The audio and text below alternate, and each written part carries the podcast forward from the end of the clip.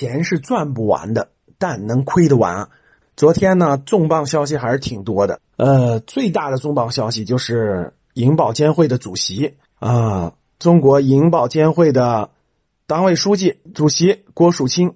啊，在二零二一年陆家嘴论坛上的发言，因为每年呢，这个陆家嘴论坛都是金融行业的一个重磅啊。这次呢，这个郭主席说的话非常非常重要啊，有几点重头戏，应该是 应该是说了一句很重要的话，就是压住房价永不下跌会付出沉重代价啊。这句话太重磅了，各位啊。首先大家要知道啊，这个全国对全国的金融。资金流动最了解、最了解的人，那不用问，那就是银保监会主席。未来这你房地产的这个整个波动动荡，跟这个金融的这个这个这个。资金的这种布局、资金的供应，包括房产税等等所有的政策，那那毫无疑问，银保监会的主席是最了解、最清楚。那今天放出这么重磅的提醒，各位啊，压住房价永不下跌会付出沉重代价，那已经是很明确、很明确，真的是代表官方很明确的告诉普通人，这未来房价是怎么走了。如果你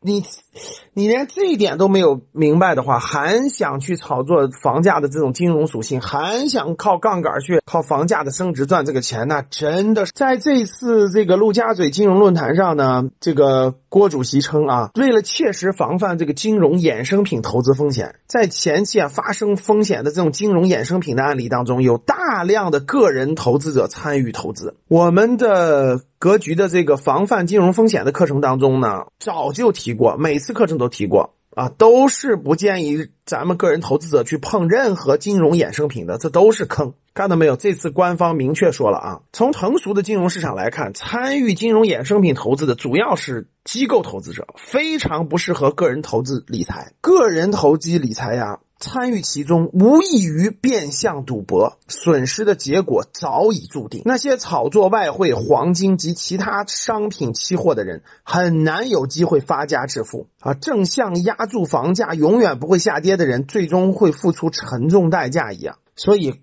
中国银保监会郭树清主席的这个提醒，其实已经是非常非常非常之重磅了啊！非常非常之重要的提醒了。希望大家从这个重磅的发言当中增长智慧啊！钱是赚不完的，但能亏得完。今天的节目就到这里吧。如果你想系统学习财商知识，提升自己的理财能力，领取免费学习的课件，请添加班主任。我们下期见。